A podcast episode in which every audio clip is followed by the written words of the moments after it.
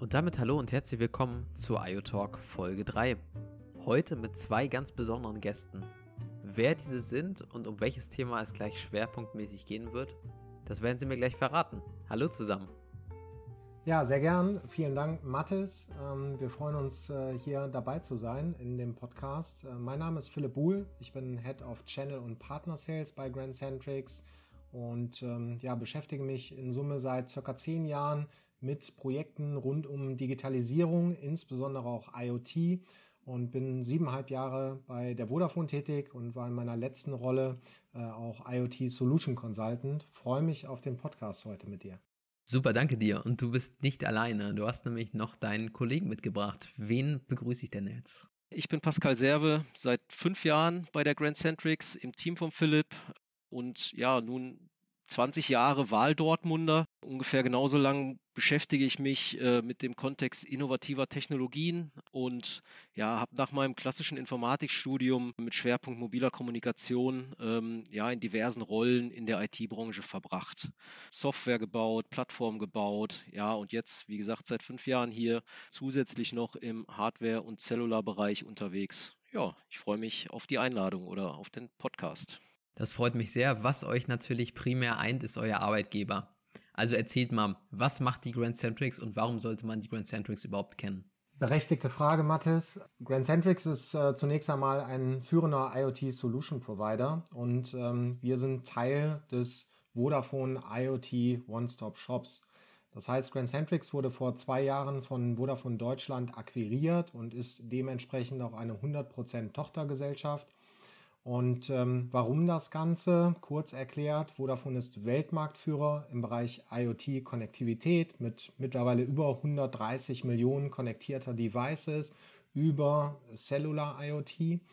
Und äh, links und rechts in der Wertschöpfungskette von IoT, nämlich ja dort, wo die Daten generiert werden und letztendlich auch, wo werden die Daten hin transportiert, was wird mit den Daten gemacht, wie interagiert man mit diesen Geräten, da bringt Grand Centrics extrem viel Kompetenz mit. Und ähm, deshalb ist dieser Zusammenschluss so wichtig und das bringt extreme Mehr Mehrwerte nicht nur für uns als Vodafone, sondern vor allem auch für unsere Kunden. Und unsere Mission ist es, unseren Kunden den Zugang zu IoT zu erleichtern. Äh, das heißt, wir wollen es erschwinglich und verfügbar machen. Und aus unserer Sicht spielt LPWA, das steht für Low Power Wide Area, das spielt eine ganz große Rolle. Das heißt, die Nutzung von zellularen IoT-Netzen wie Narrowband und äh, LTM spielt eine signifikante Rolle oder wie wir es gern formulieren, es ist ein Gamechanger für IoT und bringt letztlich IoT auch wirklich in die Masse, in die Skalierung und in den Mittelstand. Und wichtig ist ähm, noch zu erwähnen, dass unser Geschäftsmodell auf drei Säulen basiert. Das ist erstens ähm, der Bereich der sogenannten Bespoke Solutions. Das ist das, wo wir im Prinzip herkommen. Da macht es wahrscheinlich auch Sinn, dass wir gleich nochmal tiefer darauf eingehen. Das ist zweitens der Bereich IoT Connected Products, basierend auf LPWA-Technologie. Das heißt, wir vernetzen die Produkte unserer Kunden. Und das ist drittens der Bereich der IoT Plug-and-Play-Lösungen. Das heißt, Ende zu Ende von Embedded Hardware bis hin zu Frontends und Apps eine Gesamtlösung für einen konkreten Use Case dem Kunden bereitstellen zu können. Was muss denn so ein Kunde konkret mitbringen, um zu sagen, jetzt gehe ich den Schritt zu Grand Centrics, jetzt kann die Grand Centrics mir auch weiterhelfen? Ja, vielleicht blicken wir da erst nochmal in den Rückspiegel und ähm, das kann der Pascal viel besser, weil er schon fünf Jahre bei Grand Centrics tätig ist, wo wir eigentlich herkommen und dann gehen wir sehr gern nochmal auf den Punkt äh, speziell ein. Ja, sehr gern ja, wo kommen wir her? Früher haben wir uns so, ja, auch, auch so ein bisschen lächelnd selbst als, als die Boutique bezeichnet. Also wir haben unseren Kunden ganz besondere Dinge angeboten, die es so im normalen Handel, also in typischen IT-Dienstleistungsumfeldern so nicht gab. So, es ging da immer um Hightech, also neue Technologien, wenig standardisiert, hohe Komplexität und dementsprechend auch mit mit den damit verbundenen Risiken, ja, sowohl technisch als auch kommerziell. Also Neuland betreten, sage ich mal so. Unser, unser typischer Kunde war da ein Visionär, so meist die Geschäftsführung eines deutschen Mittelstands, ja, oder zumindest mal jemand mit strategischem Auftrag, ähm, der dann entsprechend auch ausgestattet war mit Innovationsbudget und eigentlich motiviert dadurch, was Neues zu machen, ja, etwas, ähm, was noch keiner hat und der Erste damit in seinem Markt zu sein. Ähm, ja, also Innovation und Disruption waren, waren allgegenwärtig und unser typisches Projekt ging so ja, sechs bis zwölf Monate und bestand aus sehr, sehr viel individueller und multidisziplinärer Arbeit. So. Mittlerweile sind wir hier in Deutschland auch weitestgehend raus aus diesem, ich nenne es mal Early Market, was IoT-Lösungen angeht und sind auf dem Weg zum Mainstream. So, da sind wir aber noch nicht angekommen, weshalb auch noch immer sehr, sehr viel Dynamik ähm, im Markt ist. Was aber klar zu sagen ist, ist sind jetzt nicht mehr die Top-Manager, die das Thema IoT treiben. Und ähm, es ist auch nicht mehr so viel Innovationsthema und Strategiethema, ähm, sondern man muss sagen, es ist mit bereits angekommen in der, in der operativen. Ja, unsere Ansprechpartner sind heute äh, nicht unbedingt die Geschäftsführer, auch das noch, aber nicht unbedingt die Geschäftsführer, ja, sondern Produktmanager, Projektleiter und ja, das mittlere Management der Kunden. Es gibt mittlerweile ganz, ganz viele IoT-Produkte am Markt, Plattformen, Devices, es gibt unterschiedliche Protokolle und man merkt so langsam, dass sich dass sich der Markt standardisiert. So, es zeichnet sich also ein Wunsch nach Standardisierung ab. Das sieht man zum Beispiel im Smartphone, da gibt es sowas wie Meta, da gibt es MQTT SN für Sensoren oder Lightweight M2M als energiesparendes Protokoll. Die gemanagten Mobilfunklösungen ne, für IoT, speziell für IoT, also NB-IoT oder LTEM. Er hat zusammengefasst, wir sind irgendwie auf dem Weg in einen Mainstream-Markt. Die Erwartung des Kundens ist entsprechend. Er erwartet, dass es was von der Stange gibt. Und ja, da, da, da kann man ihm mittlerweile auch häufig etwas geben, aber häufig eben auch nicht. Also so viel Exkurse, wo wir, wo wir herkommen, wo wir, ähm, äh, wo wir im Moment stehen und ja, Philipp, vielleicht jetzt nochmal zurück zu dir. Also die, die drei Säulen hattest du erwähnt, unsere, unsere drei Säulen des, des Geschäfts. Ganz genau. Also zusammengefasst bedeutet das ja Säule Nummer eins, also die Professional Services, die Bespoke Solutions. Da ist es so, nein, es gibt noch nichts Fertiges, was konkret die Anforderungen des Kunden erfüllt. Das heißt, wir bauen oder sind in der Lage, dem Kunden eine individuelle Lösung zu bauen. Mit einer Plattform mit Dashboards, mit Apps, mit was auch immer dazugehört.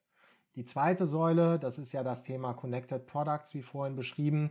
Das heißt, der Kunde, der hat da aber auch schon sehr vieles. Ähm, das heißt, ähm, ihm ist auch klar, vom Business her kommt, was bedeutet das? Es gibt Cloud-Plattformen, äh, es gibt sehr viele Bestandteile, aber er möchte, dass sein Produkt, das heißt die Sensordaten, die, die Informationen aus diesem Produkt zukünftig direkt in seine bereits bestehenden Plattformen integriert werden. Und genau das tun wir. Wir vernetzen die Produkte vom Sensor, bringen wir die Daten in die Cloud oder in die IT-Infrastruktur des Kunden. Und die dritte Säule war ja das Thema Plug-and-Play-Lösungen. Und das ist auch natürlich markt- und kundengetrieben. Das heißt, es gibt immer wiederkehrende Anforderungen diverser Kunden teilweise auch ähm, branchenspezifisch und dafür oder Use Case spezifisch und dafür entwickeln wir dann Lösungen, die einfach, einfach funktionieren.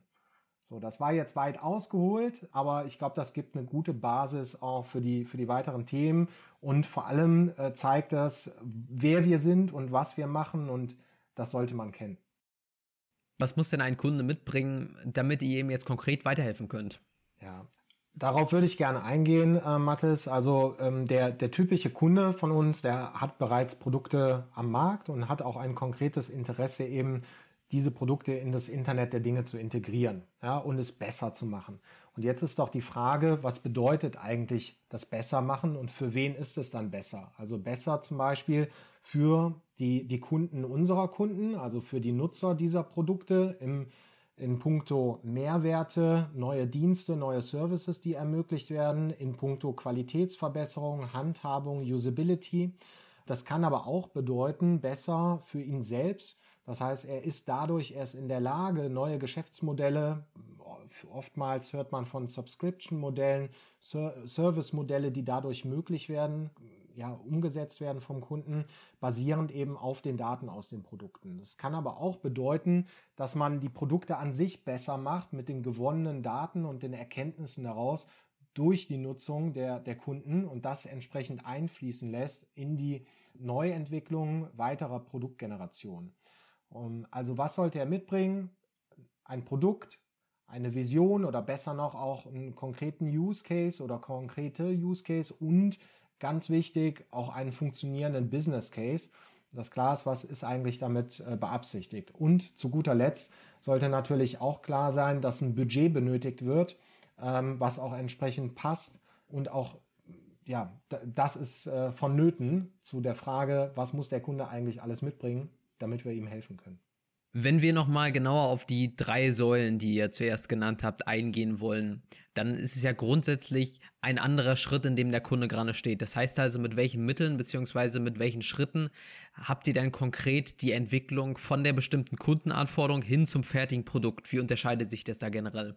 Ja, das kann man so pauschal gar nicht beantworten. Also jede Ausgangslage, jeder Projekttyp bedarf andere Mittel und Wege, um daraus am Ende ein erfolgreiches Produkt oder Lösung zu machen. Ich denke, unser Erfolgsfaktor ist, dass wir, dass wir in dem, was wir tun, Ownership übernehmen, gerne für die Gesamtlösung, ja, und uns immer fokussieren auf das zu erreichende Ziel. So, das kann bei so einem ganzheitlichen Solutions-Projekt bedeuten, dass wir die Vision des Kundens verstehen wollen müssen, den Use Case, aber auch den Business Case hinter dem Produkt und dann iterativ mit dem Kunden gemeinsam vorgehen und in so einem typischen agilen Vorgehensmodell eben auch kurzfristig auf Anforderungen reagieren und den Kurs ändern. Natürlich immer mit, mit Einbehalten des Fokus auf die Ziele, ja, aber Stück für Stück gemeinsam mit dem Kunden den Wert der Lösung äh, verbessern. In einem reinen Hardware-Produkt äh, oder in, einer, in, einer, in einem Hardware-Projekt kann es aber auch mal anders sein. So, da bedeutet Ownership und Fokus äh, vielleicht ähm, das Ziel Zuverlässigkeit dieses Devices, Energieeffizienz oder, oder auch einen optimalen Preispunkt zu garantieren. Und das bedeutet dann, ja, auch da gehen wir agil vor, aber irgendwann ähm, kann man auch Änderungswünsche nicht mehr umsetzen ohne einen riesen Impact. So. Und da steuern wir dann relativ bestimmend, sag ich mal. Das heißt, man muss auch mal Nein sagen oder zumindest alle Konsequenzen für solche Änderungswünsche auf den Tisch auf den Tisch legen.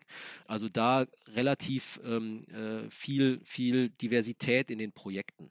Und welche einzelnen Schritte wir dann äh, mit dem Kunden gehen zu einem fertigen Produkt, ist auch da abhängig vom Reifegrad, in dem sich dieses neu zu vernetzende Produkt befindet. So, in der Regel ist es ein Entwicklungsprojekt, in dem wir Hardware und Software entwickeln, ja, und dann anschließend äh, für den Kunden auch fertigen oder ja, es an den Kunden übergeben, damit er es fertigen kann.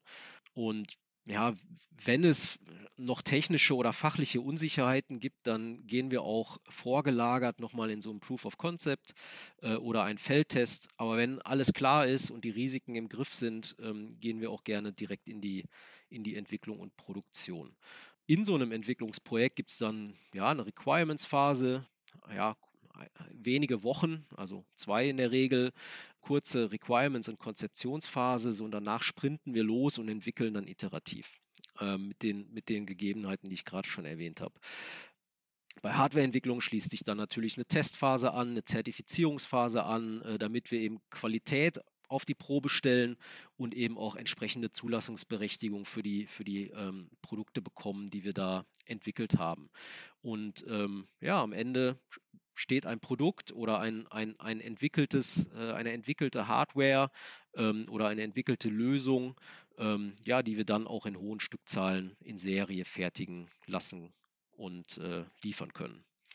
Ja, für, für die fokussierten, kann man schon sagen, für die fokussierten mobilfunkbetriebenen Lösungen stellen wir dann auch Plattform-Services bereit, damit man ja nicht nur die Devices baut und produziert, sondern auch über den gesamten Lebenszyklus ähm, diese, diese ähm, Dinge auch managen kann. Also das heißt, aktivieren und deaktivieren von, von den Geräten, von den SIM-Karten, von, von, von der Konnektivität, ähm, aber auch Firmware-Updates ausspielen mit Sicherheitspatches ähm, oder Funktionserweiterungen. Also dafür stellen wir dann nochmal Plattformen zur Verfügung.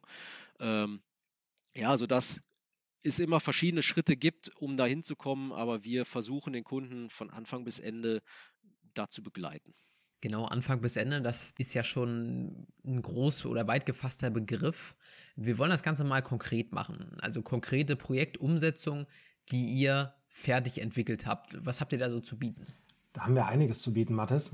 Aber vielleicht mal zwei konkrete Beispiele aus ganz unterschiedlichen Branchen und Bereichen, ähm, die aber auch auf die vorhin genannten Säulen einzahlen, nämlich die zweite Säule Connected Products mit LP-WAN und auch die Plug-and-Play-Lösungen, die genannten.